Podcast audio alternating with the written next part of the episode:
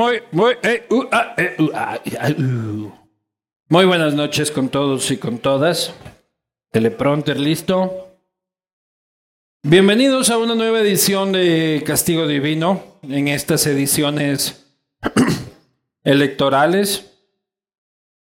Eso, chévere. Gracias por el silencio.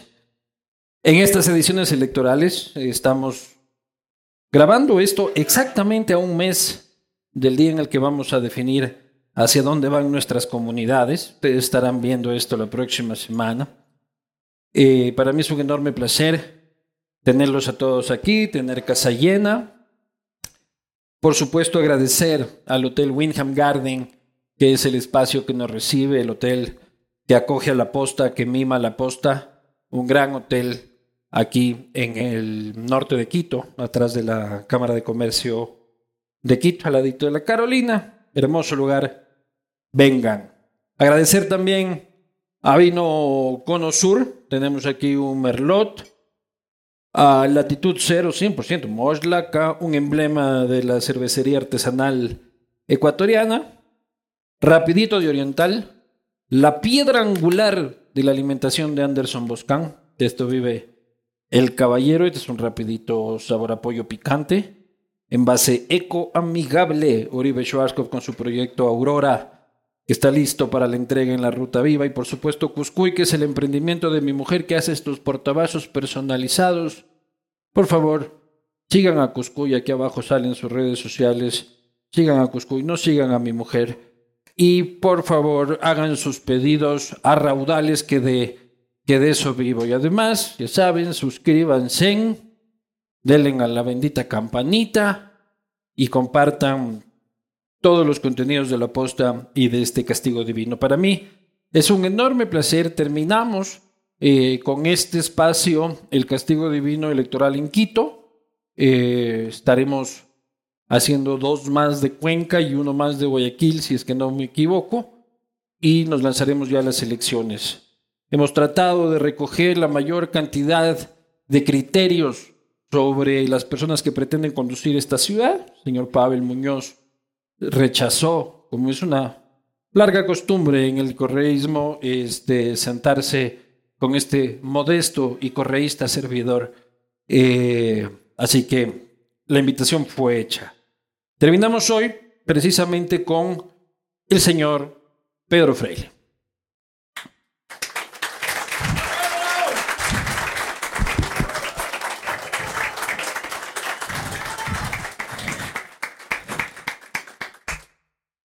Pues también no me aplaudieron nada. Y eso que esa mesa de aquí es de.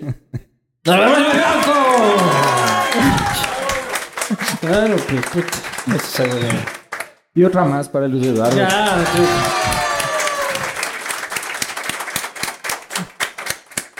¿Cómo estás? Bien, bien, gracias Luis Eduardo. Buenas noches con todos, un gusto verles. Decías, decías que no te bañaste antes de venir. No, no, sí alcancé, con las justas. Sí. sí. Así, un ABC. Sí. Claro. Estuvo de agua fría porque se había acabado el gas. Tenía problema de acabar de ponerle un pedacito de cartón que hay que poner en la punta del tanque de gas para que funcione bien. Y tocó de agua fría, entonces Tirado a chiva, el hijo de puta, no. Ah, no, hay, que ponerle un cartoncito, dice. Pero funciona. Vamos a tener ahí la, la, ¿cómo se, la barcaza termoeléctrica eh, para para calentarte el agua. Ese sería un sueño dorado de cualquiera en el sector eléctrico, verás. Y ahorita, como están comprando, uh. Sí, sí, sí. Sí, sí, sí. Oye, ¿cómo vas? ¿Bien? Muy bien, adiós, gracias. Cansado. Esto de, del arranque de campaña sí es, sí es más movido que la pre-campaña. Pero cansado, hermano, vas dos días de campaña, brother. Claro, pero lo que Pero ya estás cansado. Es hora de estar cansado a esta hora del día. Ah, ya, muy bien. Es que me tienen hecho una agenda que dice a esta hora coma, a esta hora descanse, a esta hora está cansado. Ah, yo pensé que ya te estaba cogiendo los socialistas así de cansarte rápido, de querer descansar. Ya, ya, te, te, está agarrando el espíritu socialista para echarte a la hamaca. No, pero el valor holístico de ir llevando conmigo una buena novela en el auto, sí. Claro que sí. Oye, viendo por ahí, socialista. Pedro, el socialista. Suena raro, ¿no? Sí. Pero suena interesante si, si te pones a pensar, en el tiempo en donde vivimos necesitamos dar una respuesta a, las a la juventud, a las generaciones nuevas que ya no entienden para qué corchos la gente está dividida entre unas marquitas que en realidad ya no, no representan ideologías, comportamientos ideológicos marcados, sino que quieren ver gente con ideas concretas de hacer O sea, no representas tú a tu partido. Yo represento a la Alianza Huyo, como liberal represento en esta alianza a los socialistas, a Acción Democrática Ecuatoriana, a Suma y sobre todo a mi colectivo, el Quinto Poder. O sea, el socialismo fue así como un taxi que pasaba. No. Taxi rojo que pasaba y me trepo en ese taxi para llegar al. CNE. No. En el caso del socialismo, de hecho, hay una, una historia bien interesante en el éxito político, los pocos éxitos políticos que ha tenido la democracia en el siglo XX y hasta ahora. El Galito Plaza Lazo, guardando las diferencias, no quiero compararme con él, ni con Carlos Andrade Marín, ni Isidro Ayora, ni con la Revolución Puta, Juliana. Ya estás a unos Pero- niveles, ¿no? Pero todos estos panas, igual que Manuel Agustín Aguirre.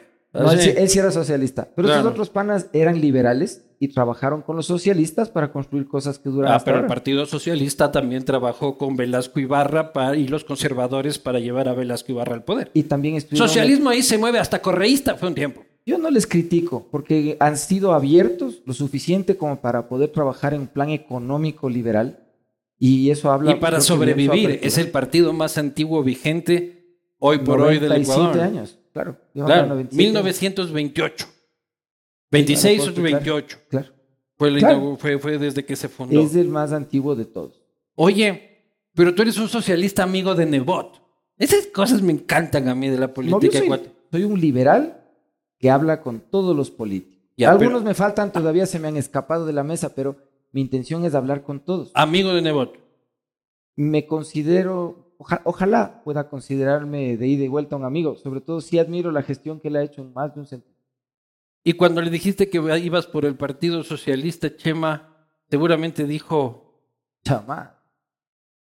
Ah, es socialismo mamarracho, vestido de frac con pipa y tabaco inglés cojudo. eso te ha de haber dicho cuando le llamaste, Jaime, ya me inscribí en el Partido Socialista. Socialista, mamarracho, vestido de frac y tabaco inglés. Pues. No, lo, lo que me dijo es, verás, más fácil que una alianza es cogerse un partido chiquito. Porque si quieres ir a armar una alianza con partidos, va a ser como tratar de llevar cuyes de Quito a Guayaquil sueltos por la carretera. Ya. Y de alguna manera resultó así, fue profético. La, la alianza tuvo varias formas en el proceso de configurarse y para mí de todas maneras, eso sí, estoy conforme con el, el efecto, era necesario que sea más de un partido. Sí, sin duda.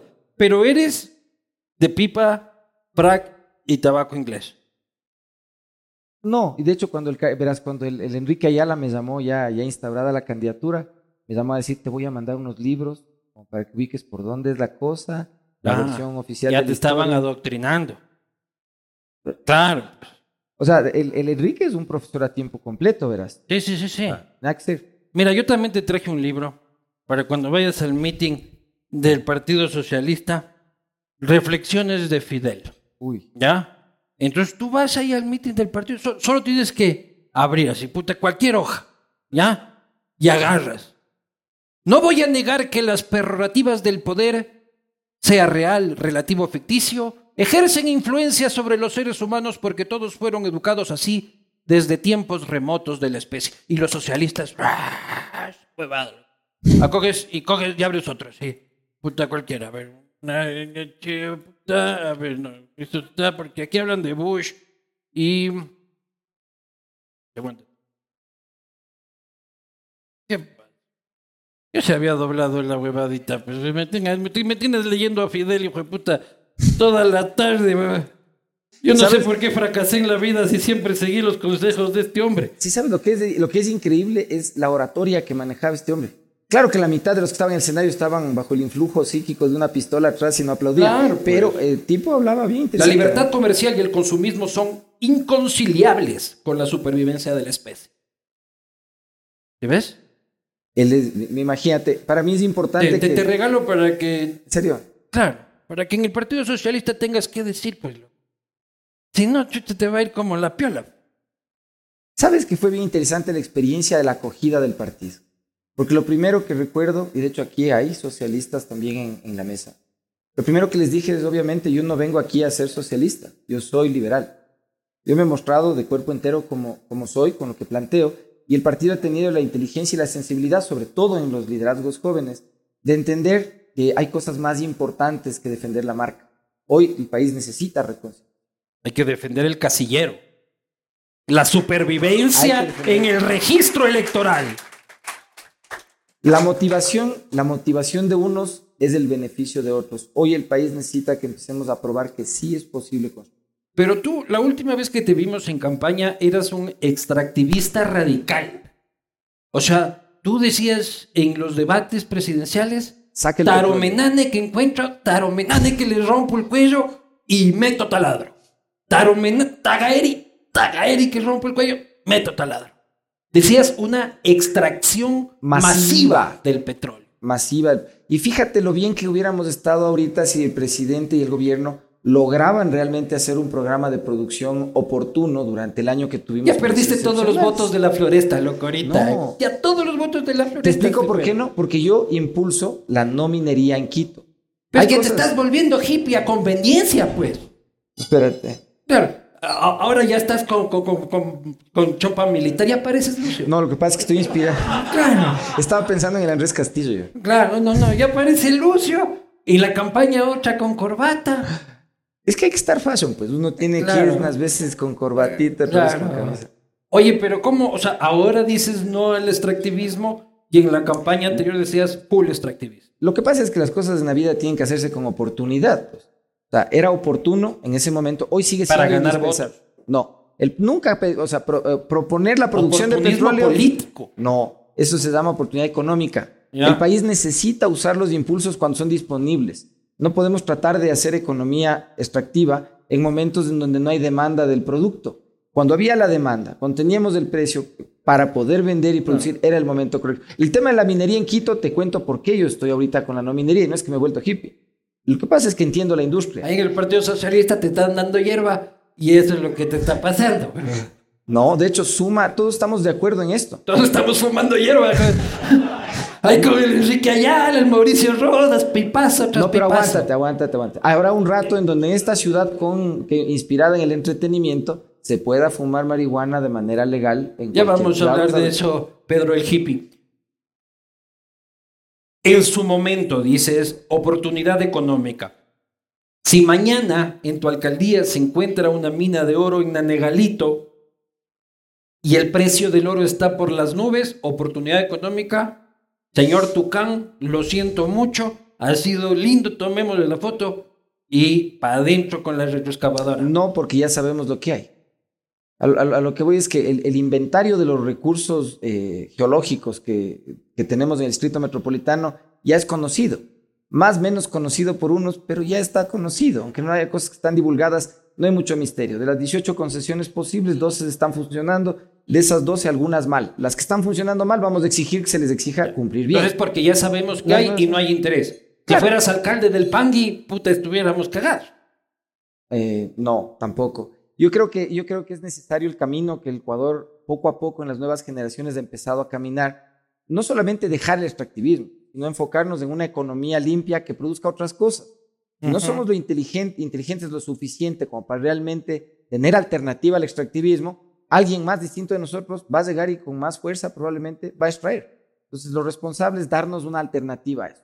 Nosotros le queremos apostar a la hospitalidad, al turismo, a la gastronomía, a las cosas que podemos hacer con nuestro talento y nuestra capacidad. Pero tú has trabajado en la industria extractiva muchos años. Muchos años.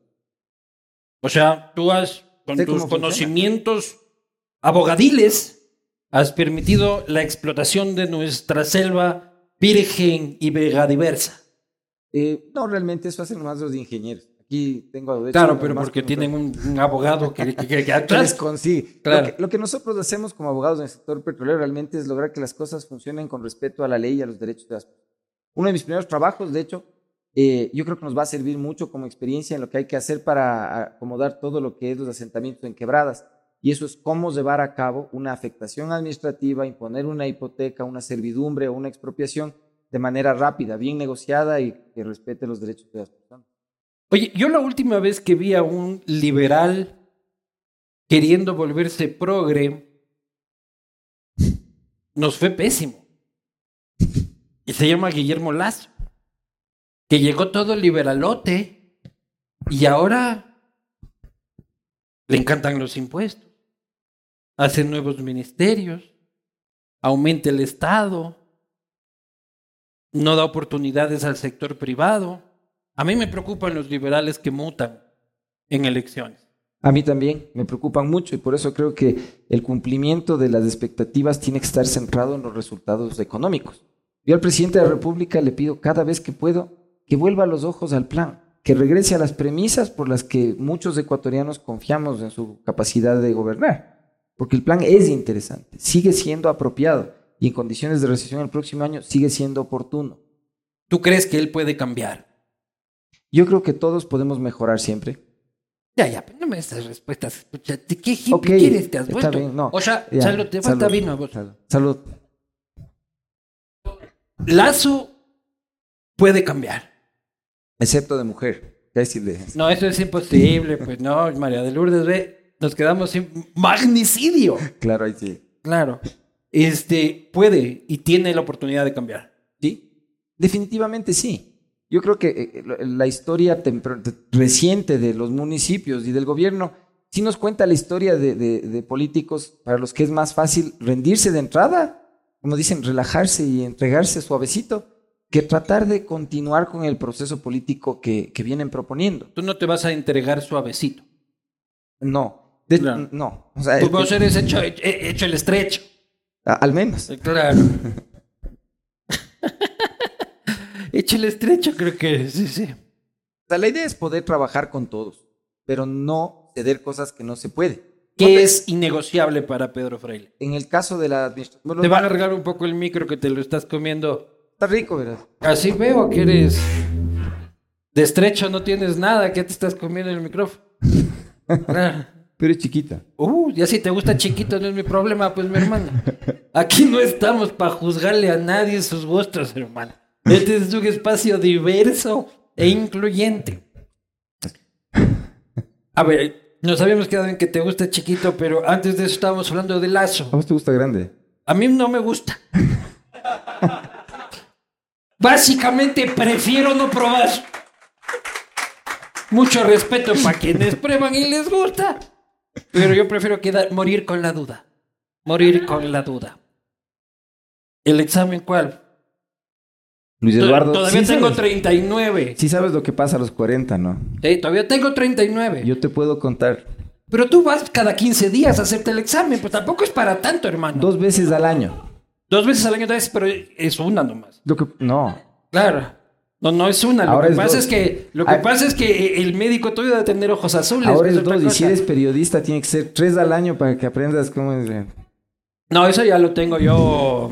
eh, eh, eso ya lo tengo yo medido. Oye, estábamos hablando de Lazo y ¿por qué terminamos en conversaciones homosexuales? O sea, el tono A prostático. María fue, de Lourdes no le va a gustar esto, loco. El tono prostático fue subiendo a la presidencia. Claro, claro, claro. ¿Has tenido conversaciones con él? No. Hace demasiado tiempo que no he tenido contacto con el presidente. ¿Cuándo fue de- la última vez? más de un año, yo creo. O sea, contacto indirecto eh, sobre consultas, eh, aportes que hemos hecho de opinión sobre temas específicos, eh, problemas en el sector eléctrico, pero al final no sé. Siente, no le hemos interesado mucho, pero yo entiendo que es parte de la lógica de no haber estado en el entorno directo ni de su campaña ni de su proceso político. Pero intentaste incluir a Creo en la alianza al inicio. Sí, claro que sí. Hablé con, con el ministro de Gobierno, hablé con otras personas, con Guido Chiriboga. Para nosotros era muy importante eh, lograr una cosa que te he contado en privado, que es parte de la historia además, y era que el gobierno se asegure de no perder Quito. Eso es importante para la gobernabilidad del país, pero veamos cómo termina resultando esto. La O sea, si es República- que tú ganas, quiere decir que el gobierno no pierde. yo creo que si un demócrata en cualquier circunstancia enfocado en hacer bien su trabajo y no hacer populismo desde la alcaldía gana, gana el Estado, gana la República y claro, en su proyecto ganará el gobierno también. Pero entonces tampoco quiere decir...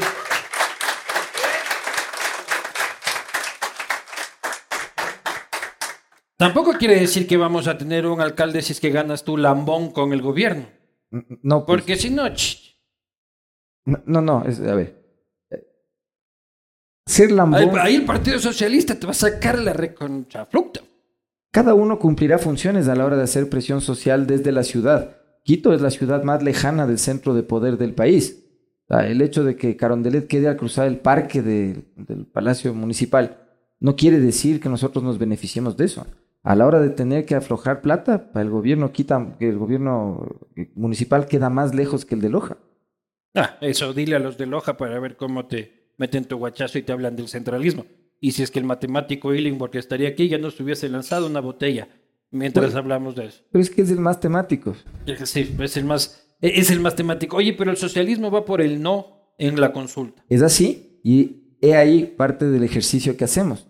Uno de nuestros consortes va por el no plenario, tenemos otro como suma que es más tendiente al sí, tenemos un ADE que tiene unas posiciones más parecidas a las mías y que es nuestra intención ir divulgando. Hay sí y hay no. Es importante que la gente pueda razonar cada respuesta. ¿Cuántos sí y cuántos no de los ocho? Vamos a ir semana por semana. Tenemos cinco semanas por delante y ocho Claro. preguntas. Alguna ya está divulgada, pues. O sea, el tema de la extradición, yo fui la primera persona en política en plantear que era indispensable. Claro que sería bueno darle condiciones de seguridad a los jueces y fiscales para que eso funcione y no solo coticen más los abogados. Pero, pero por ahí te doy una. O sea, que eh, estos abogados son una cagada. no, no, no. No hay cómo confiar en los abogados. Claro que sí. ¿Sí? Es- pero claro. Yo solo confío en mi doctor Felipe Rodríguez, para quien hago una cuña especial. Este sí me salva de todas. Y es penalista, verás. Claro. O sea, es se mueve en el mundo duro. Los abogados normalmente yo sí creo que son personas que tienen superpoderes, verás. Porque, Ah, Hay de todo. eh. Alexis Mere tenía sus, sus- sus- sus superpoderes. claro, en los cuentos también, Chiriboga tenía superpoderes. Se podía investigar a sí mismo. Eso es un superpoder. en las historias, en las historias relevantes hay grandes villanos. También. También.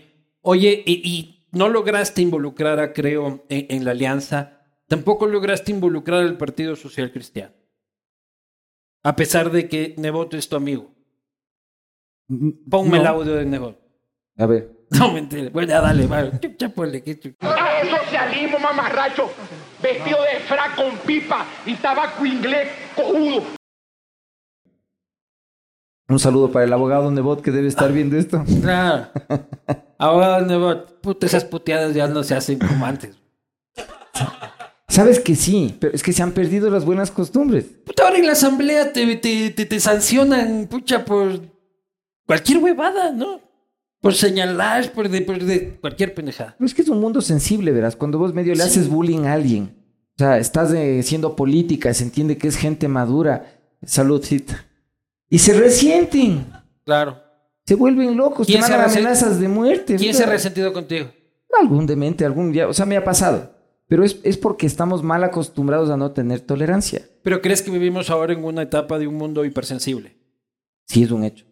Es un hecho y es responsable que desde la opinión pública o sea, asumamos esto con un poco más de dureza, porque si no, no estamos facilitando el debate entre las siguientes generaciones. O sea, si es que, por ejemplo, la gente que se resiente si es que no hablas con la E. Lenguaje inclusivo. Claro. Y yo si pudiese, lo haría. El problema es que me educaron con el alfabeto, castellano. la gramática del castellano Claro. regular y no logro hablar en inclusivo. Entonces prefiero en lugar de usar eh, las E's al final, hablar de personas y hablar de gente. Pero te parece o que cada cual hable como le da la puta gana. Yo soy de esa. Yo creo que cada uno puede hablar como le dé la gane. Como le dé la gana. Es es una pena que la gente en realidad se, se, se resiente por esas pendejedes. Pero tú crees que vivimos en una época de la política hipersensible, de las relaciones sociales hipersensibles. Hay otra gente que te puede decir, ya basta de ser tolerantes con las agresiones. Yo creo que tenemos que ser cada vez menos tolerantes con la agresión, pero más inteligentes y receptivos con la necesidad de otros de expresarse. O sea, si, si realmente leemos más en este tiempo, nos informamos más, deberíamos aprender a procesar la información con menos dificultad. Pero para eso hay que dejar de un ladito el, el ego, la vanidad. Claro. de la- Pero si entras a Twitter, por ejemplo, siendo un hombre heterosexual, católico y taurino, eres una mierda. O sea, está, está Hitler y luego estás tú, cabrón. O sea, depende del espacio en donde estés. Depende del espacio en donde estés. Al final de cuentas hay gente que yo he visto que en algunos ámbitos justo reciben ese perfil hablando de un tema de ingeniería y todos los que están en la audiencia son recontra progres. Pero le oyen hablar de ingeniería y nadie le pregunta si es taurino, si es religioso ni nada. Se llevan muy bien. Y muchas veces cuando le valoras a las personas por algo en específico, dejas de encontrar diferencias en otras que tú crees que son verdades firmes. O sea, tú dices que si es que eres heterosexual, taurino y católico, es mejor no hablar de esas cosas. Es mejor hablar de ingeniería. Y yo creo que es importante hablar de todo. O sea, a, a riesgo de... a- yo, yo, yo, por ejemplo, soy, soy mal católico, heterosexual. Eh, Heterosexual. heterosexual. Esa es una nueva, esa no me la sabía. esa Esa es LGTBI más Q, este, heterosexual. Es A cuadrado. Claro, es con, con, con- con Excel. Claro. Y, y, y no por eso puedo estar proscrito de hablar de lo que me dé la gana. ¿Eres taurino? A mí me gustaron mucho los toros. Aquí, un poco viendo cuando crecía Martina, mi hija que también estaba, decidí un poco por educación de ella, después por su hermano, no seguir más los toros. ¿Hace cuánto fue esto? Unos 20 años. O sea, preconsulta.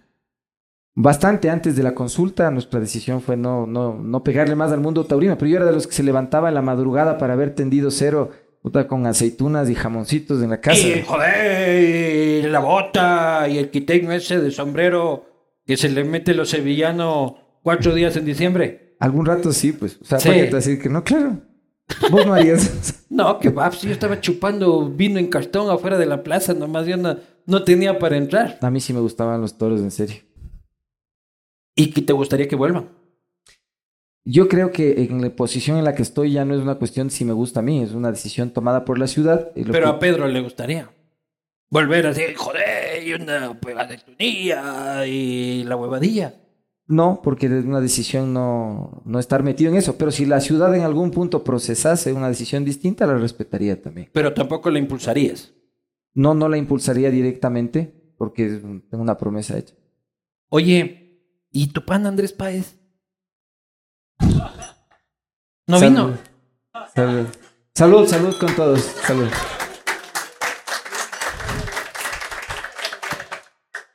No vino, ¿no? Yo le guardé un puesto a un par de personas, pero no. Claro. no, o sea, Oye, ¿por qué te peleaste con el man? yo no. Era panas. Ay, hay fotos, puta, cogidito de la mano y toda la huevada. A Ahora vas a decir ya, puta, yo nunca, ya pa- parecido al Mache, yo a este no le conocía, pucha, yo nunca le he visto. Era tu pana. ¿Era tu pana? El más era tu pana. No, ¿qué va? Es mi bro, no es mi pana, loco. Tengo una relación íntima yo con Rafael. Es como. Sí. Y la tiene pequeña, Es como. es- a la decencia, a la humildad, es a el- la honestidad. A mí también me cae bien. Rafa. Porque te encanta pequeña, cabrón, por eso nomás. todo, todo termina en esta entrevista en tu afición. Vos Por- solito, verás. No, no, tú. Me- te estaba stalkeando el OnlyFans, ¿no?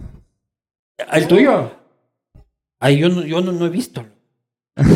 Yo no tengo OnlyFans. Esa boda salió cuando yo estaba casado. Ya. Es como, como, como el Tinder. O sea, llegué muy tarde a toda esa vertiente tecnológica. ¿Tú? Puta vos, no. Más tarde. Claro, vos te casaste y el internet, el porno se abría así, pues, loco. O sea, puta, había media hora para ver una yucha. Así, Des- pucha. descargabas los archivos. Claro. Te, pasabas el porno en, en- disqueta. Así. En floppy. vos, claro. ¿Cuándo viste tu primera porno? Y yo creo que, como, bueno, la primera imagen porno que pudo haber visto de haber sido contenido unos 6 o 7 años. En revista. Un libro de Kama Sutra que, que mi papá tenía guardado en el closet y que descubrí. Yo tenía 6 años y empecé. ¿Dónde está, señor? Ahí está. Un aplauso para el caballero.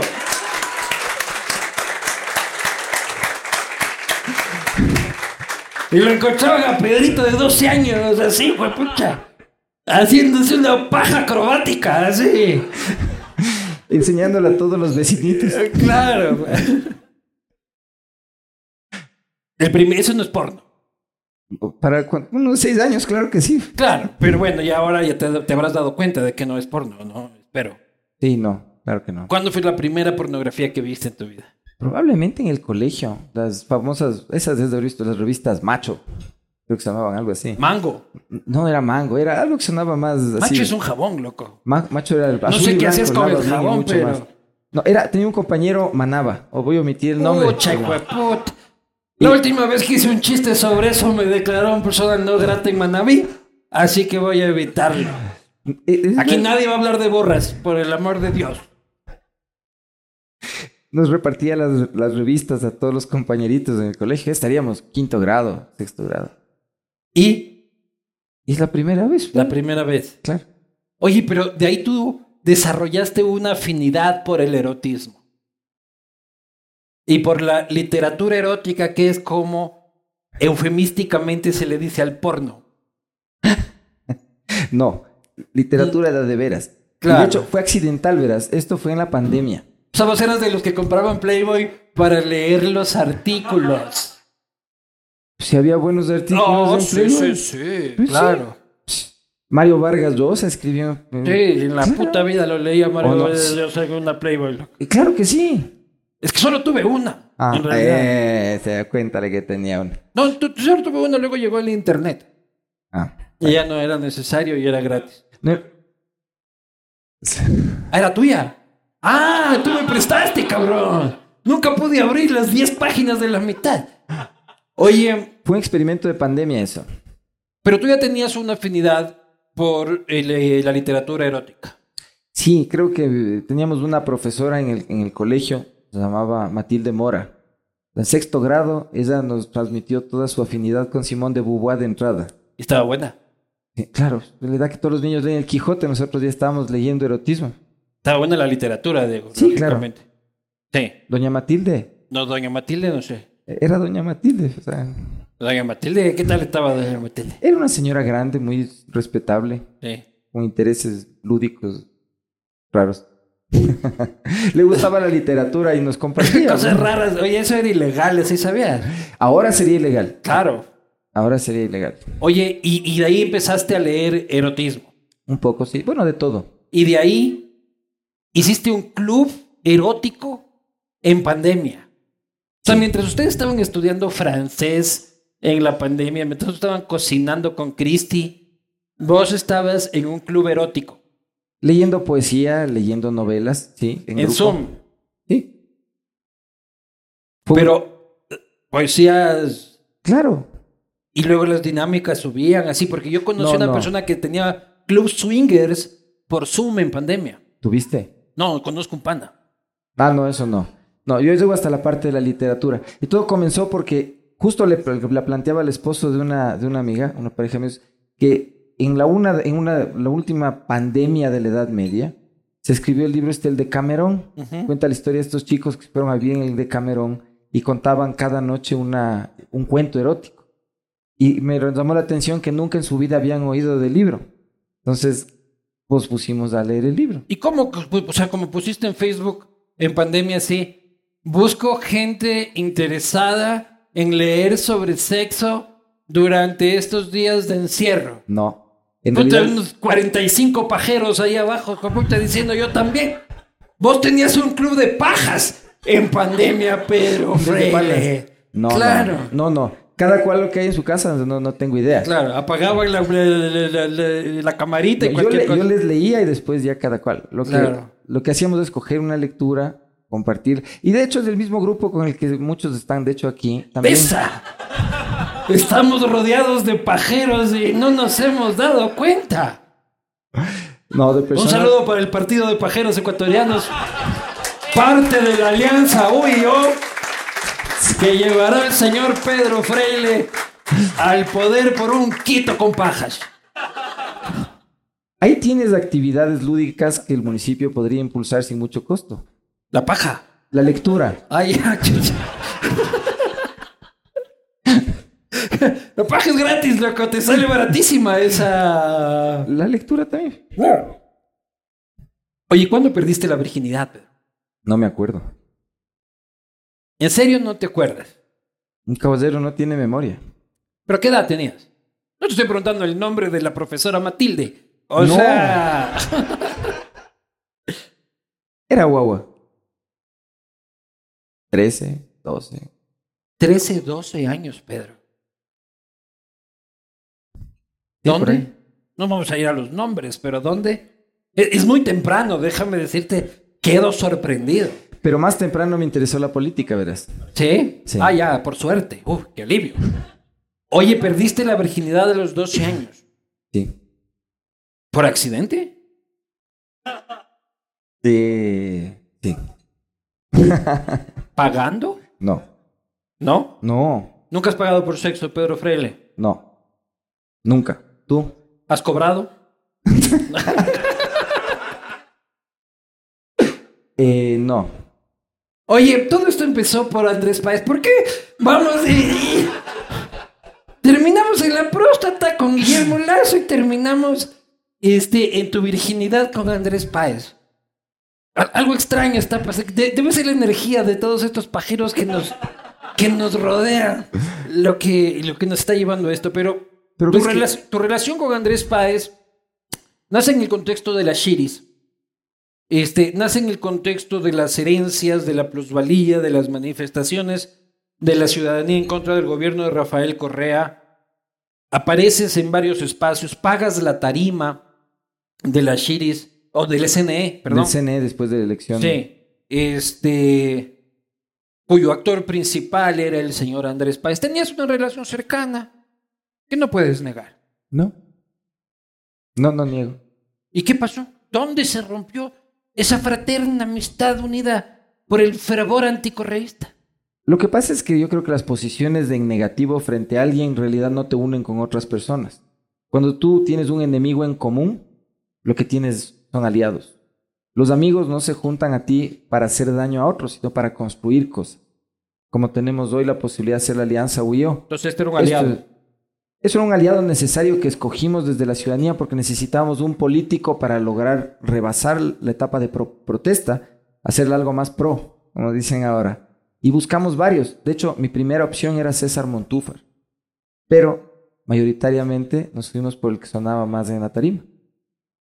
Que parece que tampoco fue una buena decisión porque al final, cuando Páez lideraba eso, como que la gente se frenaba. Pasó eso, es cierto, pero fue una decisión colectiva. O sea, el quinto poder eh, hace las cosas en colectivo. Y en ese momento yo perdí. ¿Cuánta gente es Quinto Poder? La Legión ahorita tiene... La Legión. Se da, o sea, eso ya me suena a... La Legión. No, en realidad es así como los romanos. ¿En serio? Sí, tiene mucho que ver, de hecho, con conceptos de la organización de la política en el Imperio Romano. No, no es que seamos nadie imperial No, ni ya nada estás. Mussolini, loco, fascista. No, Y con mi uniforme militar, y ya de- el duche, te voy a decir. el dulce me dicen. El du Uy. Uy. Te pongas coquetos. Toma mejor un. Salud, salud. Esto no va a llegar a ningún lado, pero. Yo tengo algo con Yunda. Lo tuyo y lo nuestro no puede suceder. Ahorita, Sí, es una- tengo una relación secreta con Yunda. Sí, sí, sí. legionarios, ¿cuántos somos? Somos bastantes. Aquí hay algunos de los más antiguos, de los que cuando comenzó el quinto poder, aquí en la mesa de centro. pues, Alce la mano a los legionarios. Vea eso. Siete años caminando. Son una muestra chiquita. Sí, porque son como tres. Eh. No, Uno, dos, tres, cuatro, cinco. Y el uno es tu padre, cabrón. O sea, Claro. así como Legión, tampoco es que se vea así que digan qué bruta la es que Legión. no daba el aforo para llamar a todo el mundo. Acá no, está afuera la Legión ahí. Si ustedes no, ustedes no pueden ver en la cámara, pero de aquí de la República hasta la patria está de legionarios. Verás, act- activos en la escuela de formación son unas 70 personas continuas, cada tres días con cursos. A nivel de parroquias en todo el país, hay en casi todo lado. En redes tenemos números que no sé qué tan reales sean siguiendo la cosa. ¿Qué número tenemos ahorita, David? 500 mil. Pero eso es obviamente también gente de fuera todo. del país. O sea, hay de todo. Hay trolls, está tu mamá, está todo el mundo. De todo. Pero yo Oye, creo- tu mamá es súper influyente en ti, ¿no? Claro. Es tu primera asesora, creo. Sabes que yo pensé que a mi mamá no le iba a gustar la política, pero resulta que le fascina.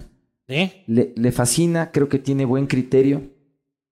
O sea, vamos a tener un alcalde que le va a preguntar a la mamita este, las cosas. Como tres patines. Claro. Mamita. ¿No? No, las cosas de trabajo son de trabajo. Pero las cosas de, de la política es importante escuchar las visiones de otras personas Y que de la gente que te quiere porque te suele decir la verdad. Sí, Con la forma más cruda posible. sí. Mi hermano es mi peor crítico. O sea, mi más bueno. duro crítico. Eso es bueno. Porque hay mucha gente que solo te dice, oh, tú, simpático, poderoso, de- inteligente, y al final de cuentas sabes que es mentira. Claro que sí. Oye, la campaña. ¿Cómo vamos? Contentos. eh, dentro de la lógica, hacer una estrategia que tiene que ser distinta a la de otros candidatos. En el periodo de pre-campaña, que para mí debería formalizarse como un periodo de campaña con restricciones, pero que se- sea legalmente campaña. Sí, Vemos que porque hemos- sucede y es absurdo. Sí, es ridículo decir que estás eh, sometiendo al a, a todo el país a una elección tan grande con un mes de, de campaña, pues es mentira. Lo que, lo que sí hemos tratado de hacer es cosas novedosas, sin caer en lo absurdo, solamente Sacaste OnlyFans. El 28 de diciembre, naturalmente. Ah, claro. Sí, sí, sí. Fue 28 de diciembre. Es que no tenías nada que mostrar, por eso es, puta. Yo sí, yo también voy a hacerme un OnlyFans. Al revés, para abrir OnlyFans tienes que tener cosas que pero no tuvieron montajes. No, pornografía te dije que no. Claro, pornografía light. Una de las fotos es real, por si acaso. Claro. Es que en la cámara no hay... ¿Cómo se llama la gente de producción cuando es un lente... Un teleobjetivo se necesita para hacer un Only- OnlyFans del señor Freile. La precampaña, divertida. divertida. Hemos, hemos visto que hemos tenido bastante copia. Yo quisiera que hubiera sido campaña para tener de alguna manera protección legal. Es, es muy fácil que todo el mundo se monte en tendencias. Te han copiado. Sí, Pero eso es bueno. Sí, es a bueno. la es posta bueno. la copian todos los días y yo me siento orgulloso. Sí. Sí, pero tendría que haber unas reglas más claras en el juego electoral. ¿Propiedad intelectual en política? Eh, yo creería que sí, debería existir. Cuando tú produces un jingle, haces un arte, escribes un guion, realmente estás produciendo, es producto, un producto intelectual que tiene un valor. De alguna manera debería estar protegido. Más si es que además del Estado está poniéndole billete a estas cosas. ¿Cuánto billete te pone el Estado? A nosotros creo que 60 y algo de mil dólares a la candidatura de alcaldía. En pauta. Solo pauta, es lo único que te da. Lo cual además hace que sea muy En la complicado. no recibe ni un dólar de ningún candidato. ¿Y por qué te dicen pautas? a vos? Por cojudo, loco. Soy el único que no coge la pauta. Pero no cogemos nosotros de candidatos. Yo creo que esta cosa hay que cambiar, verás. ¿Qué cosa? eh, todo el sistema de cómo funciona el, el- el flujo Sí, económico claro de sí. la política. Si vos puedes ponerle plata a la esperanza deportiva a un atleta, a un futbolista, ¿por qué no un tipo que va a tomar decisiones, a una mujer que va a tomar decisiones por vos sobre la salud, la seguridad y la educación de No, las pero sí pueden ponerte plata. Y te la ponen. Pero no tienes beneficios tributarios por Ah, vos quieres para colmo beneficios tributarios. Me encanta este socialista, pues que también, que también quiere beneficios tributarios. Pero pues. claro, es que se necesita más transparencia. Si tú no pones unas reglas de juego, lo que pasa es que la política sucede en gris, debajo de la mesa y con plata del narcotráfico probablemente. Yo por eso estoy harto de todo esto, hermano. Por eso me voy a ir a vivir a Manta. Y peor si gana Yunda, por tu culpa. Si es que gana Yunda, me voy a ir a vivir a Manta, que está precioso, lindo. Y se fueron al carajo ya todos ustedes de una sola buena vez. Y yo gano y me vas a ayudar a traer a los constructores de manta. Mejor te llevo a Manta para que vos mismo hables con ellos. Para que tú mismo hables con ellos. Te encuentras en una campaña frente a Jorge Yunda. Primero en las encuestas, en todas. Con poco más, con poco menos, 22, 21, 20, 17 en sus, eh, en sus pisos, 22 en sus techos. Un Pavel cuyos números bailan de una forma absurda según cada encuesta. Algunos lo ponen cuarto, otros lo ponen segundo. Rafael todavía no entra a hacer campaña dura. Y Rafael, mi bro, tiene buenos números en Quito, Sí. aunque nos, nos cueste entenderlo, tiene números positivos en Quito. Así que Pavel por sí parece que no despunta, pero necesitará eh, este, el empujón de Rafael.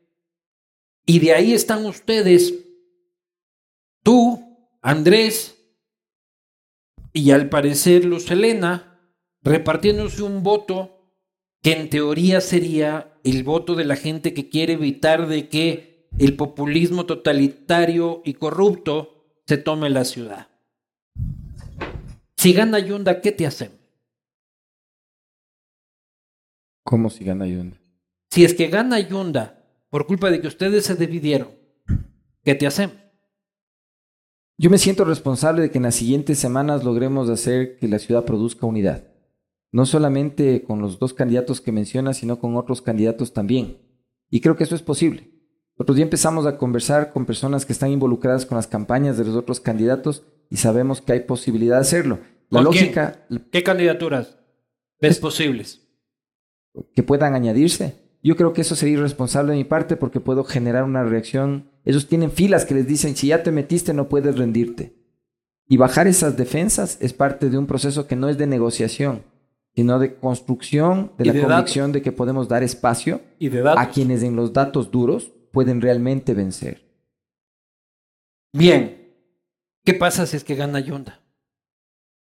¿Qué no hacen? pasa nada, pues es un... Es ¿Cómo una que no pasa nada? Vos te retiras, te todo bien, pucha, los cagados somos No, nosotros. no pasa pues, nada loco. con la candidatura de él, porque la candidatura de Yunda es inerte. No tiene la capacidad de producir frutos. Es- es- está totalmente desprovista de ¿Por la posibilidad. Porque lo que estamos. Lo que Es estéril, dices tú. Es estéril, no tiene cómo rendir ningún fruto. El señor está enfrentando exclusivamente un recurso de ampliación que no va a cambiar el hecho de que sus derechos políticos no existen. O sea, él puede ganar y no posesionarse. No hay manera de que él pueda sostenerse en el cargo. El señor Yunda está corriendo, yo creo, por razones distintas de ganar la elección. Él corre porque necesita inmunidad, porque necesita protección, porque alguien le está amenazando. Pero, ¿y si es porque que no gana? creo que él crea realmente que va a poder ¿Y si es que gana? ganar. No va a poder hacer nada. ¿Cómo? Que, lo que quiero saber es de que tú dices él no tiene derechos políticos, o sea, él no va a poder posesionarse. No. O sea, él gana. Y si llegara a posesionarse porque no se absuelve todavía el recurso que está en el Tribunal Contencioso Electoral, al perder los derechos sería votado. Entonces hay varias teorías ahí, Luis Eduardo. En su puesto no consentido de que él pudiera ganar, no puede posesionarse y estamos frente a un vacío que se podría llenar bajo interpretación constitucional con el que llegue segundo. Otra podría ser que se autoconvoque el Lo ponemos a. Inti que no lo dejaron participar, pues. Claro, ahí está, pues. O lo ponemos a Guarderas, le prorrogamos ahí cuatro años más. lanzamos una moneda al aire. O me mando a mí, que a mí tampoco, yo tampoco me Vos lancé, tenías pues, buen loco. 3%, verás. Puta, 3%, pues, Sí. loco. Igual que el Inti. Claro. El Inti y yo hacíamos, hacíamos dos paes. claro. Yo no, Vamos. quiero, yo no quiero pensar en que lleguemos a esa circunstancia. Yo creo Yo que sí somos, sí somos capaces de procesar esto de una manera en la que podamos hacer que Quito le muestre al resto del país que sí se puede hacer política. Pero también vemos una campaña en la que aparece de todo. A ti te gusta Coldplay, ¿no es cierto? Roleplay. Hay otro candidato que ofrece que si es que gana, va a venir Bad Bunny a tocar una vez al año en Quito. Por sugerencia mía. En serio. Claro. Tú ofreces Coldplay en Quito. Pongámonos ya a lanzar huevadas, ya puta, pongámonos. Así roldosistas. ¿Ofreces Coldplay? Con plata del municipio no. Lo que sí puedo ofrecer con plata Vamos, del- ya, vamos, ya se acabó. acabó el programa. Yo pensé que aquí me iban a ofrecer Coldplay. Verás, nuestra intención es que, la- es que pueda haber mucho espectáculo calendarizado. La idea es hacerle fácil a los empresarios que puedan traer grandes espectáculos. Que se construya. Una de las obras grandes que pensamos promover hacia el sector privado es una arena de espectáculos nivel profesional, en donde realmente pueda hacerse espectáculos de una manera en la que se atraiga gente de otros lados. O sea, un, un escenario. Un escenario con todos los juguetes, que gire, que suba, que baje, que tenga camerinos de adeveras, que te pueda dar facilidades de No así el, no así el Estadio Olímpico Atahualpa que, No, pues, o sea, pucha, ya- que vas al baño y vas con una infección tres meses después. No, ya no. Necesitas algo que tenga asientos. Necesitas algo que puedas mover para... O sea, no, no, no, y eso lo no. va a construir el municipio. No. Esto lo va a promover el municipio. La misma lógica con la que se hace desarrollo inmobiliario en ciudades grandes. Nosotros planificamos hacia dónde, si es necesario adquirimos los terrenos y lo licitamos a los promotores privados para que lo hagan. El municipio no debe meterse a correr riesgos. Pero si que- comprar el terreno es un riesgo. es darle la certeza. No, No, ya no es riesgo. el- claro. Es darle la certeza. a ¿Qué tal que no funciona el negocio y te gastaste en el terreno? Ve al señor que quiere traer a Yo Bad tengo unos terrenitos, ¿no quieres comprar esos? No sé cuáles sean los que técnicamente Tengo sean más pucha, en apropiados. el culo del mundo, no sirven de un carajo, pero ya que estamos, capaz te sirve. Puede ser. Bueno, eso- esas son decisiones que tienen que tomarse. Está en. Loja, no mentira. Promover una arena. Y además no solo es eso, sino trabajar en permisos y en impuestos. En facilitación de permisos y sustituir impuestos por tasas, verás. Una ciudad que recauda más, las ciudades que recaudan más no lo hacen exclusivamente por impuestos, sino principalmente por tasas. La diferencia, ¿Cuál es la diferencia? la diferencia es que el impuesto te lo cobran para que el gobierno tenga plata para gastarse en lo que les da la gana a los políticos. La tasa te cobran por un servicio que recibes. Y Del si no lo recibes, municipio. no te pagan. Claro. Aseo, este, servicio pro- tránsito. Propio del municipio o delegado por el municipio a un privado. También funciona así. aseo, el servicio de tránsito, Aseo, recolección, disposición final de basura, generación Aseo. de electricidad a partir de, de la disposición de basura, eh, movilización. Pero al final terrestre. pagas por un servicio que, te- que terminarías pagando de una Sí, u otra forma. Exactamente. Oye, movilidad, vialidad, que es como los técnicos llaman al tráfico de mierda que tiene esta ciudad. Que ya volvió, ¿no? Esa semana del 31 estaba perfecta aquí en Quito cuando todos ustedes fueron a la playa. Era que se quede. O sea, qué lindo estaba Quito. Y ya volvió. Hoy día, hoy día y ayer ya lo sentí. Eso no va a cambiar mucho a menos que realmente tengamos un motivo para treparnos en el bus, pero no hay buses suficientes. Eh, Siete de cada diez quiteños, 70%, necesitan usar bus, no tienen carro. Pero los buses solo llegan a un poco más del 15% de todo el territorio, solo un pedacito de la ciudad. La gente va en camionetas, en taxis rutas ilegales, jaladedo, va apiñada en los buses porque falta transporte masivo. Y, el tema no es cómo hacemos para alimentar el metro, como les oigo que dicen. Es- ese no es el tema. No es que tenemos un ogro ahí al que hay que darle de comer pasajeros para estar en paz o que funcione. No. Necesitamos lograr que haya más buses en todas partes. Y para hacer eso, una cosa que felizmente he oído que los, los señores transportistas han hecho bien y buen lobby con los otros candidatos es explicarles que hay que pagar por kilómetro y no por pasajero. Primera cosa para que el negocio pueda expandirse con Y no capital hay privado. competencia. No solo no haya No hay competencia, competencia sino de pasajeros. tengas el incentivo para comprar unidades eléctricas en más sitios de la ciudad. Ya, pero tú dices la gente, por ejemplo, que vive en las zonas altas, a las que no acceden a transporte público y que les llegue el transporte público. ¿Ya? Las zonas altas Pero- son muchas. Tienes Sí, zonas altas además duda. consolidadas. La Colmena, que es un barrio más antiquísimo. No, no, sí, no, pero yo lo que te Los digo es buses que... no suben. Ya, pero no sé si es que eso causa el tráfico. Yo creo que causa el tráfico precisamente la clase media y clase media alta que tiene la capacidad, que no está subida ya y que tiene la capacidad de comprar el vehículo. Sí. Y la idiosincrasia del ecuatoriano que cree, por justificadas razones, de que si es que progresa, lo primero que tiene que tener es un auto, de que está más seguro el dinero en un auto que en un banco, este, que, que eso. Sí tiene que ver este factor. Puede pasar el bus por su casa, Es un factor pero psicosocial. quiere real. un auto. No siempre, depende de cómo va el bus. O sea, si tienes la plata para ahorrar para el auto, darte algo de confort y el bus es incómodo, no te subes. Pero si tienes la plata para tener el auto, pero el bus es igual de cómodo, esa plata la vas a usar para comprarte una casa de campo.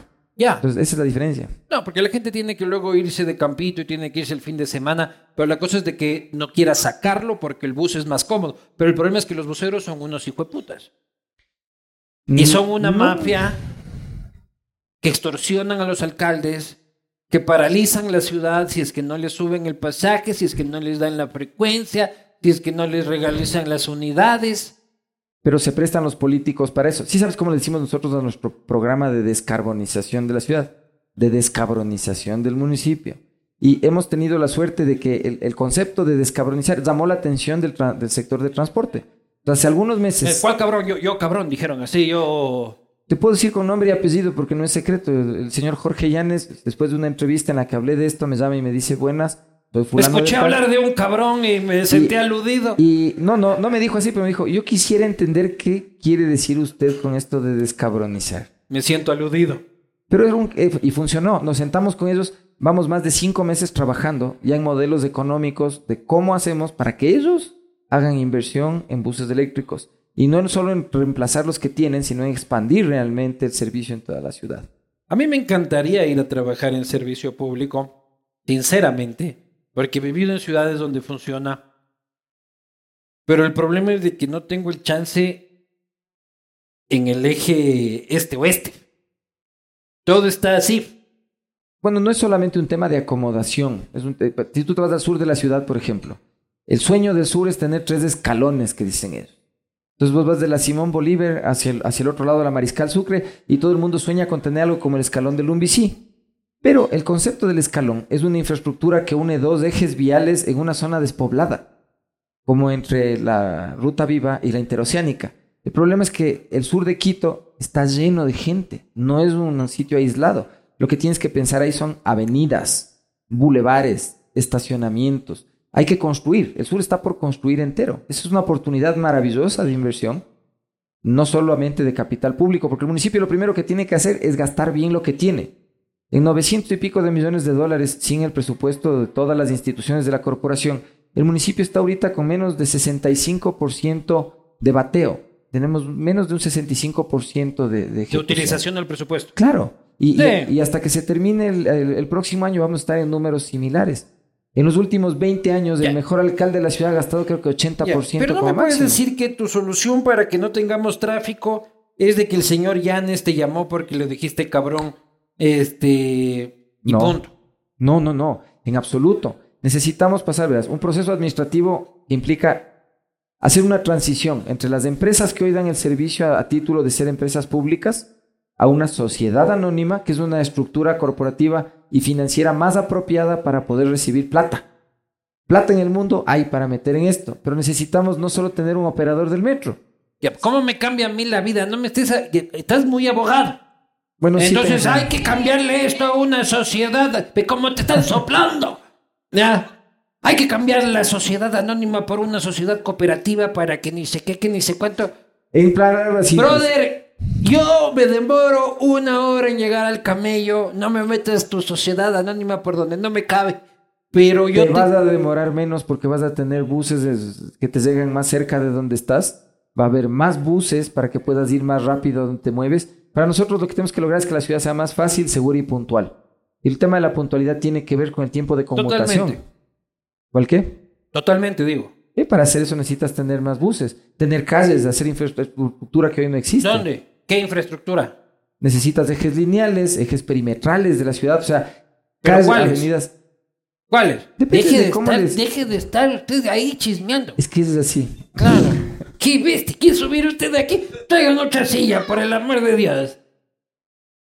¿Cuáles son esos ejes? ¿Cuáles son esas obras? Depende de cómo les bautices. O sea, si nos vamos a poner No me importa que le pongamos nombre, pero ¿por dónde van? ¿Qué son? ¿De cuántos carriles? Verás, la que les llaman la Nueva Occidental es una avenida, una superavenida que para su tiempo equivale a la Occidental cuando se construyó en la época del Sixto. ¿Por dónde va? En paralelo a esa. Tienes una 10 ¿Cómo de en paralelo? subterránea. Al lado. Al lado.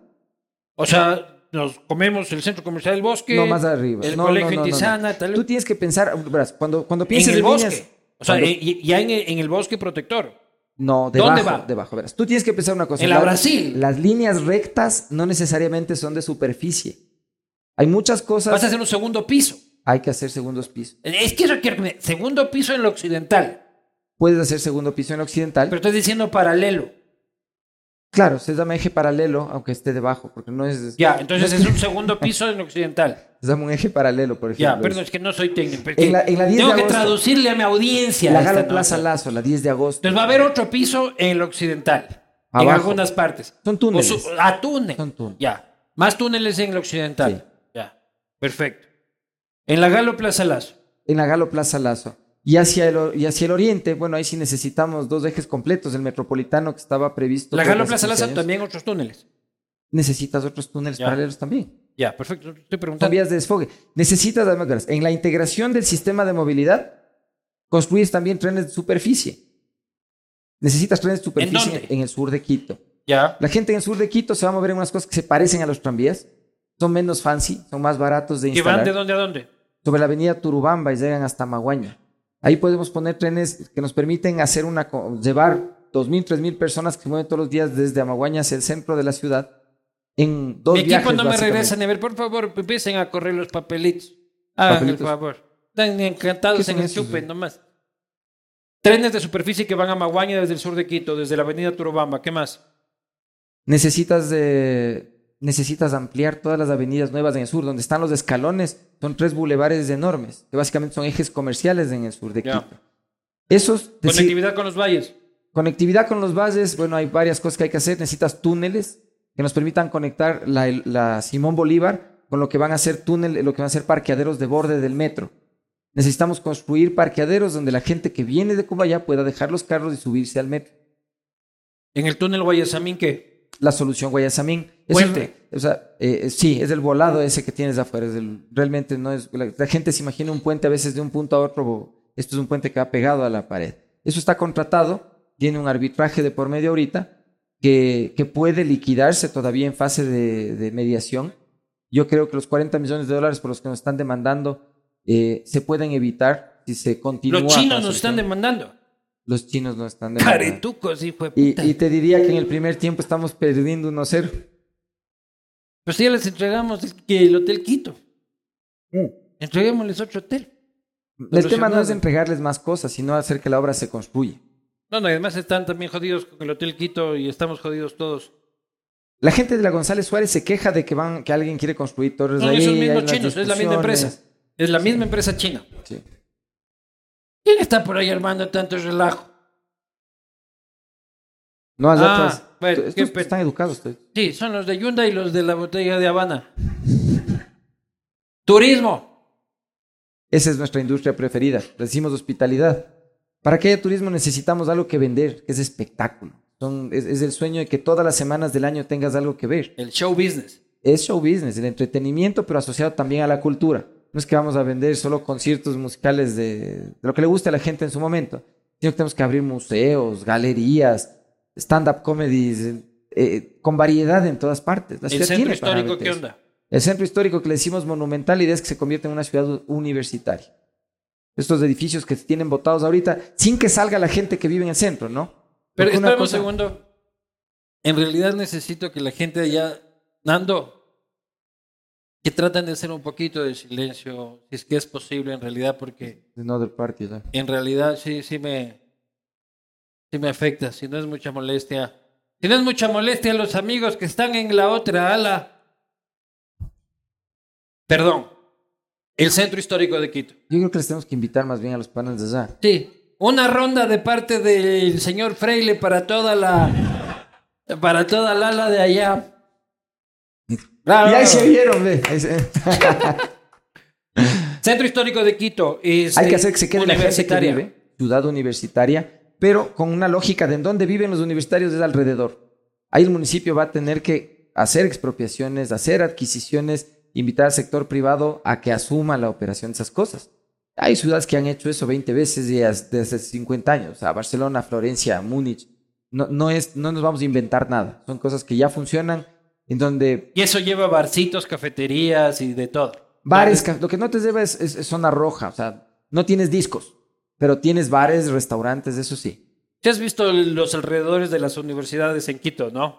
Sí. Así cafecito cultural. No, no, pues. Ponches, ponches, ponches, ponches, loco.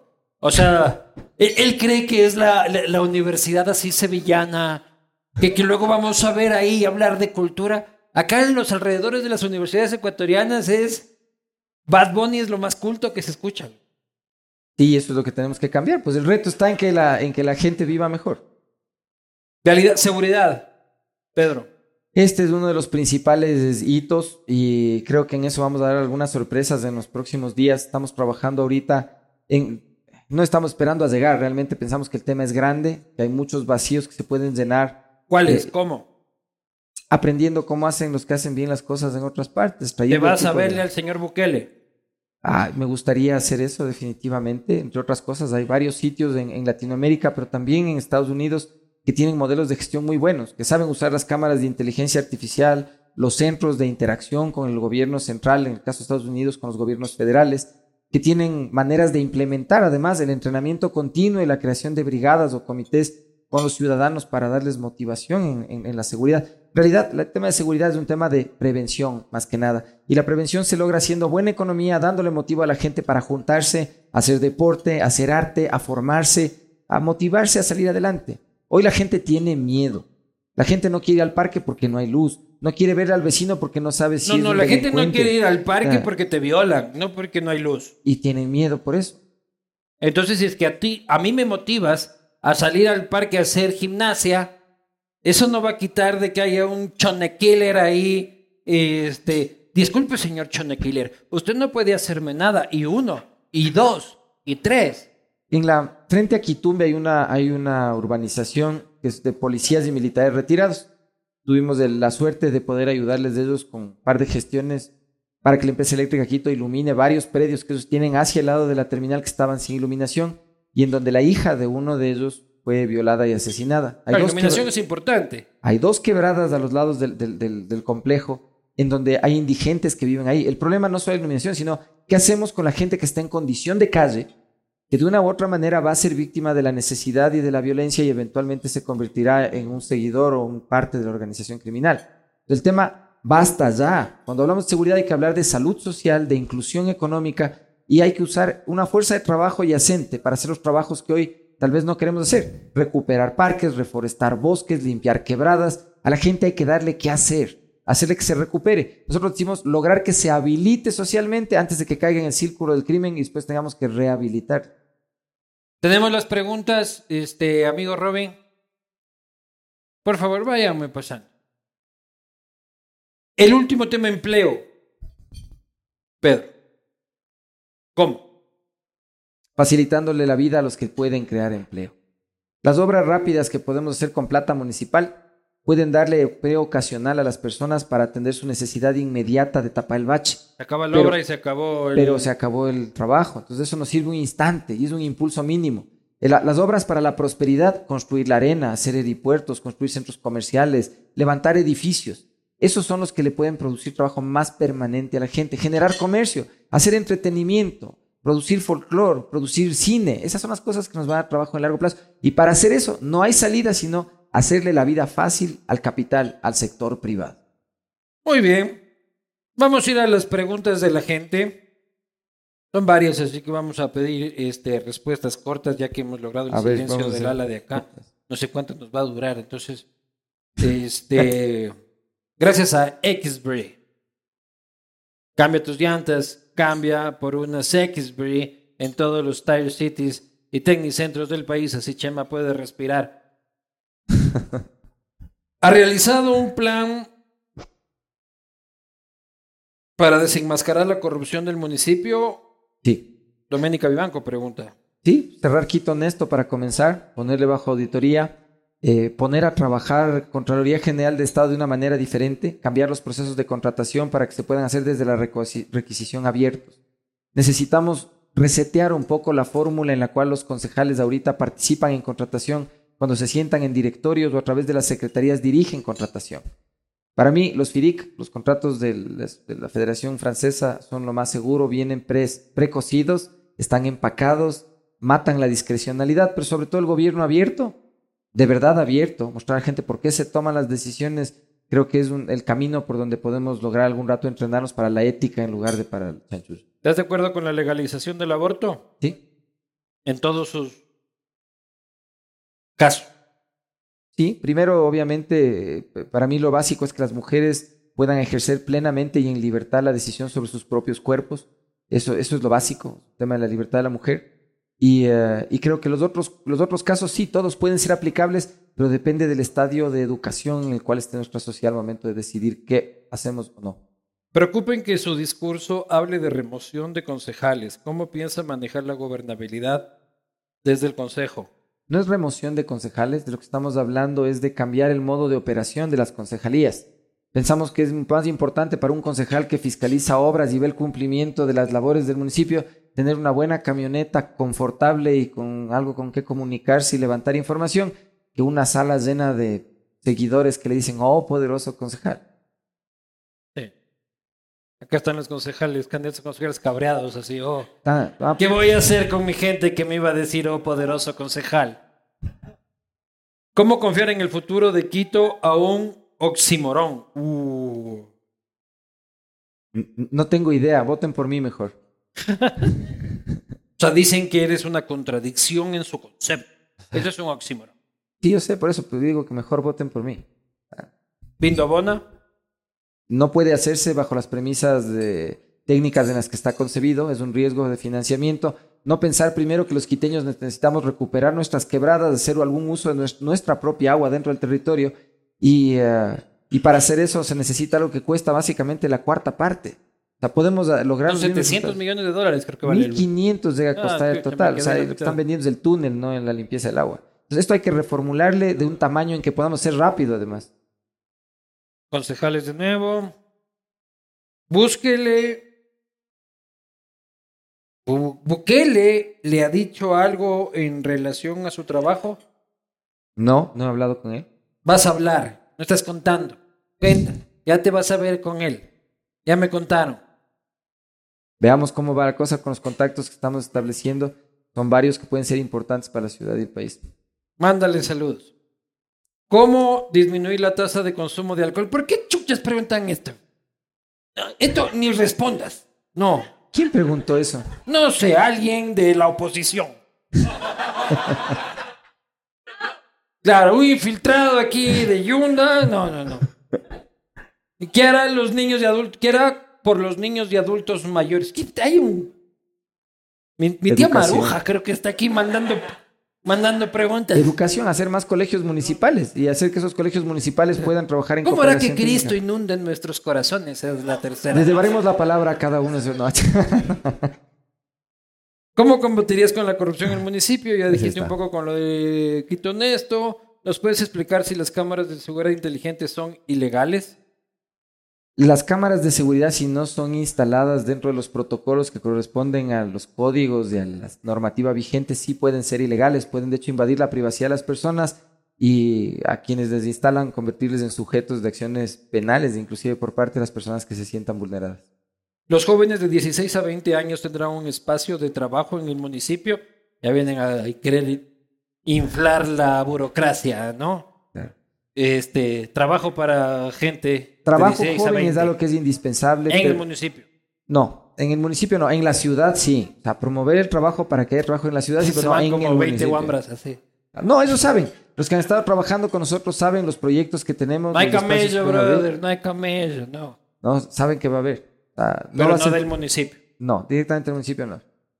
sino de un sector privado entusiasmado y revitalizado gracias Y- y- a la acción Y municipal. no solo comercial, sino también industrial, educativo, o sea, de, todas las, de todos los sectores en los cuales desempleo, la calidad de la educación municipal. Para mejorar eso, la calidad- Cooperación técnica. Cooperación No técnica. es mala con- la educación municipal. no, es a ver. eh, la educación municipal. no. Tú tienes educación municipal pésima, de la peor del país y de la mejor del país. Todo dentro del mismo sistema, pero tienes escuelas que están en la Sí. Son vergonzosas y otras que están bien. El problema es que los que están bien están sobrepoblados. El Colegio Benalcázar tiene 4.000 almas en una instalación para 1.100. Entonces, tienes los guaguas literalmente teniendo clases debajo de los graderíos del coliseo. Eso no está funcionando bien. Para que funcione bien, para que podamos hacer algo parecido al colegio alemán, por lo menos la condamine, Ah, digo porque yo, vos te graduaste en el alemán. porque he trabajado también Es la en el gran colegio. pendejada. Es- No, no, No, yo les invito, te voy a llevar a que veas. Colegio alemán es una maravilla. No Sí, le sí. estoy haciendo pauta ni, ni, ni nada. O sea, realmente funciona bien. Las instalaciones son Consígueme lo que cupo para mi guagua, vos que ya estamos aquí haciendo. Consígueme beca, no cupo, mejor ya. El colegio alemán tiene más becarios que cualquier colegio dentro de la República del Ecuador. Consígueme un- Tiene más becas completas y más beneficiarios del sistema financiero del colegio que cualquier institución. Si usted quiere conocer los planes del colegio alemán, por favor, dele clic aquí abajo. Movilidad y hablaste. Una vez dijo que una mujer no puede tomarse fotos en mini en la basílica. Quito tiene alto nivel de violencia de género. ¿Dijiste eso? No, no, eso fue un clickbait. Verás, fue un episodio en el que una, creo que un grupo de chicas trans Sí, sí, me acuerdo. se querían tomar fotos en el patio de la basílica y les mandaron sacando. ¿Y vos qué dijiste? Nosotros pusimos un clickbait justo para provocar un space en el que dijimos que la ciudad debería tener protocolos de vestimenta. Entonces, ah, dijeron, qué horror, que lo que pasa es que les juzgan por la ropa y dimos espacio para poder hablar de cómo no puede limitarse el acceso de las personas a sitios que Ah, son vos estabas solo engatusando a la gente para ganar likes. No, para, para lograr generar debate. Y eso es algo que siempre hacemos, verás. Sí. Ganar likes. También. Ahora un poco más, pero sobre todo generar debate. Ah, está bien. Impulsar el sistema de transporte público, sí. Sí. Plan para el centro histórico, ya dijiste. ¿Cómo mejorar los trámites de revisión vehicular? Es Ah, eso espérate, eso no te he dicho, pero eso sí tenemos una que es, es PEPA. Y eso es permitiéndole a cualquiera que tenga el equipamiento suficiente, certificado ISO 17125, que se ponga a su centro de revisión, se haga responsable frente Eh. al municipio y cada persona, sin hacer turno, compre el servicio cuando le dé la gana. Eh, en un buen tecnicentro de la esquina. Tú ya sabes, es que gana el señor Freile, póngase su tecnicentro de confianza.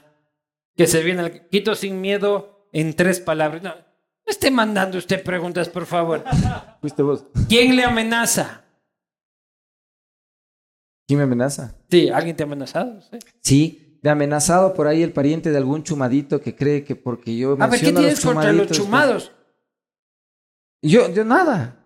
Pero te estoy diciendo, es del pariente de un chumadito que se ha No, porque te he visto de que te refieres al candidato Ve. Páez como chumadito. No, yo no- ¿y cuándo? No, no, yo ¿A qué hora? En ¿Cuándo? doble, en doble sentido. No es cierto, ¿cuándo? No, en doble. En Esta tri- patria está fundada por los chumaditos. sí me- no, no es cierto. Si me referiría sería en triple sentido. Verás. Amenazas. Y eran panas, ¿no? Amenazas. A Por ver. escrito, no digas quién escribió porque es, pero es hermano de uno de los candidatos, fíjate, de hoy día. Veo que tienes muchas ganas de llegar a ser alcalde, pero debes aprender a jurar limpio. Como no lo estás haciendo, alguien tiene que enseñarte. Y ese voy a ser yo.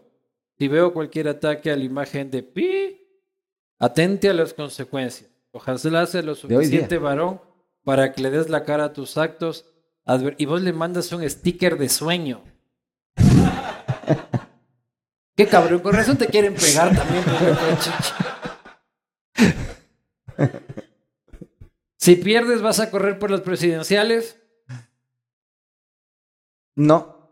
Yo Ah. creo que sí, yo creo, verás, si, si ganamos, vamos a apostar a las presidenciales en un par de periodos bien trabajados. Par de periodos. Para el 2025 yo creo que el ejercicio responsable es empezar a convocar nuevos liderazgos que se hagan responsables de, de asumir la lid. Yo quisiera ganar Quito para ayudar a construir las elecciones del 25 con gente más joven y más preparada que yo. ¿Qué opinas de prohibir la expansión de los valles?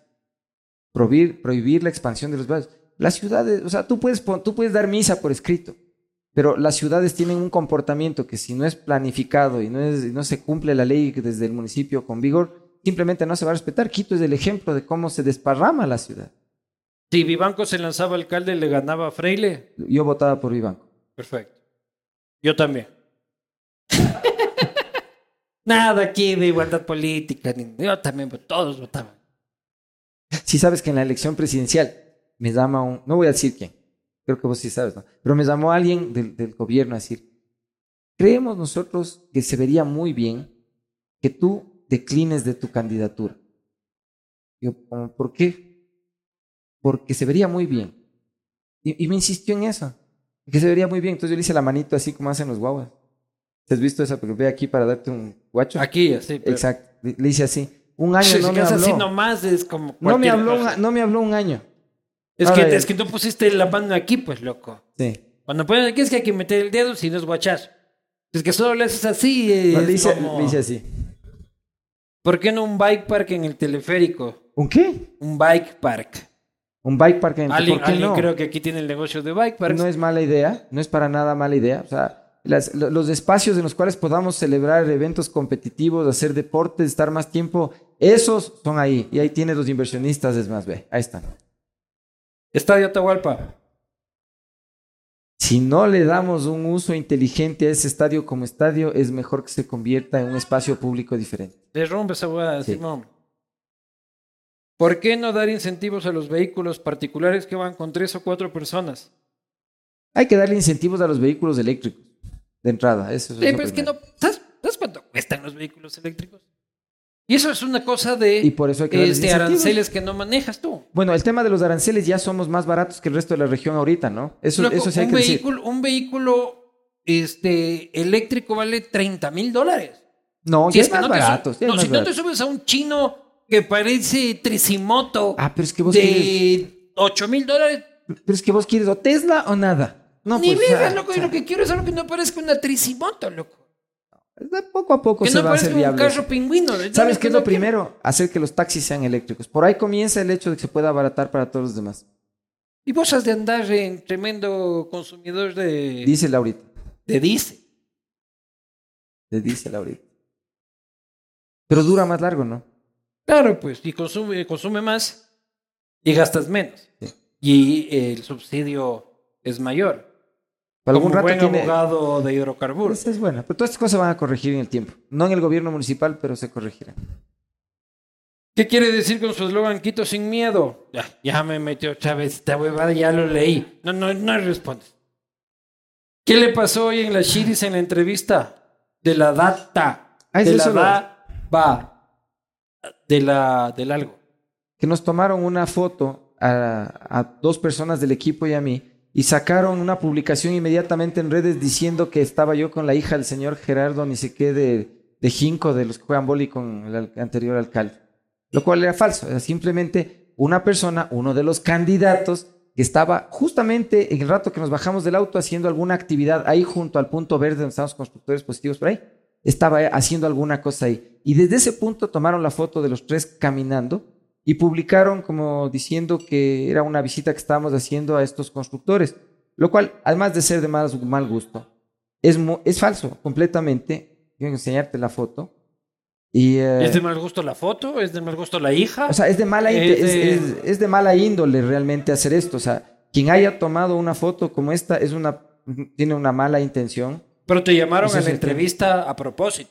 No, la entrevista sucedía por separado, o sea, justo en el predio de al lado, digamos. Y cuando salimos de ahí, habían publicado en redes la foto de nosotros entrando. Si me pueden alguien prestar la foto para enseñar. Bueno, ya. Pero así es la política ecuatoriana y no tienes nada que ver con Geinco. No, Ya, entonces, estar aquí de a mí lo que me llamó la atención es que digan que era Geinco y, mencionaban en dónde estaba la oficina de Geinco. Es que está ahí en el edificio Esmeralda. Esmeralda, exactamente. Pero la persona que escribió obviamente ha estado en esa oficina. Evide- Evidentemente. ¿Cómo piensa apoyar a los jóvenes con respecto al desempleo? Y hablaste, ¿cómo va a ser con el beaterio? Hay que sacar el Beaterio del Sur. Esa no hay de otra. Es un tema duro. Yo llegué a hablar de eso con el anterior ministro de, de Energía para sugerirle que desde el municipio nosotros vamos a plantear la salida obligatoria del Beaterio. O sea, esa es una instalación que no puede estar en el sur de Quito. Y que mientras está ahí, de hecho, le pone al ministro y al presidente de la República en la Comisión de Delitos Ambientales que de alguna manera el municipio no tiene que y no quiere verse obligado a impulsar. O sea, desde el punto de vista judicial. El beaterio, yo le dije al ministro anterior, ustedes que ya aprendieron a llevarse todo, váyanse llevando el beaterio de una vez. ¿A Porque cuál no puede ministro le dijiste? Al ministro Vera. Una semana antes que se vaya, pues justo me fui a hablarle de que nosotros vamos a proponer eso. Y le dijiste al ministro... Pero le dije que- de jodas ya la semana. Y a la semana, puta, eh, allanado por la fiscalía por culpa de la posta. Sí. No vaya a ser. Aquí hay seguridad, inseguridad, este, deporte. Ya dijiste que podemos hacer aeróbicos y decirle, señor Chone Killer, no, me robe. No, solo eso, sino que necesitamos de eventos deportivos calendarizados. O sea, las carreras deportivas atléticas tienen que ser muchas. No puede ser que haya solo la ruta de las iglesias, la Warmy Runners, la ¿cómo es la otra? Últimas noticias. Y la, y la de la policía, corre por tu vida. Sino que hay que tener. La de la policía es corre por tu vida. Debería hijo de llamarse. Sí. Más vale aquí corrió. no se llama así. Sí, puta, así debería ser. Bueno, de alguna manera tiene que llamarse, no sé. Me pero- parece marqueteramente perfecto. Claro. Estoy de acuerdo. Señoras y señores, ustedes han escuchado las propuestas, este, las opiniones, las reflexiones del señor Pedro Freile, el último candidato que entrevisto en la LID por la alcaldía de Quito. Ustedes verán, yo he cumplido con la misión de mostrarle quiénes son los candidatos. La cagada que ustedes vayan a hacer en la soledad de la urna es absoluta responsabilidad de ustedes, pero no dejen de informarse y darse cuenta que la decisión que tomen el domingo 5 de febrero será la que tomen y luego no se estén quejando de por qué es esto que pasa en mi ciudad, en mi provincia, en mi parroquia. Asuman la responsabilidad de gente adulta que tiene para votar y tomen las decisiones más correctas. Suerte, Pedro, en la campaña. Suerte, Pedro, este, en, este nuevo espacio de política que estás, que, que- que estás atravesando, que estás experimentando, en esta nueva eh, etapa este, marxista también, este, en tu conocimiento sobre el señor Engel, eh, todo aquello, señor Tomás Moro, Tomás Campanella también. Eh, no, después de joda, suerte. Nos veremos el 6 de febrero a ver qué es lo que pasó. Nos veremos el 6 de febrero, Eduardo.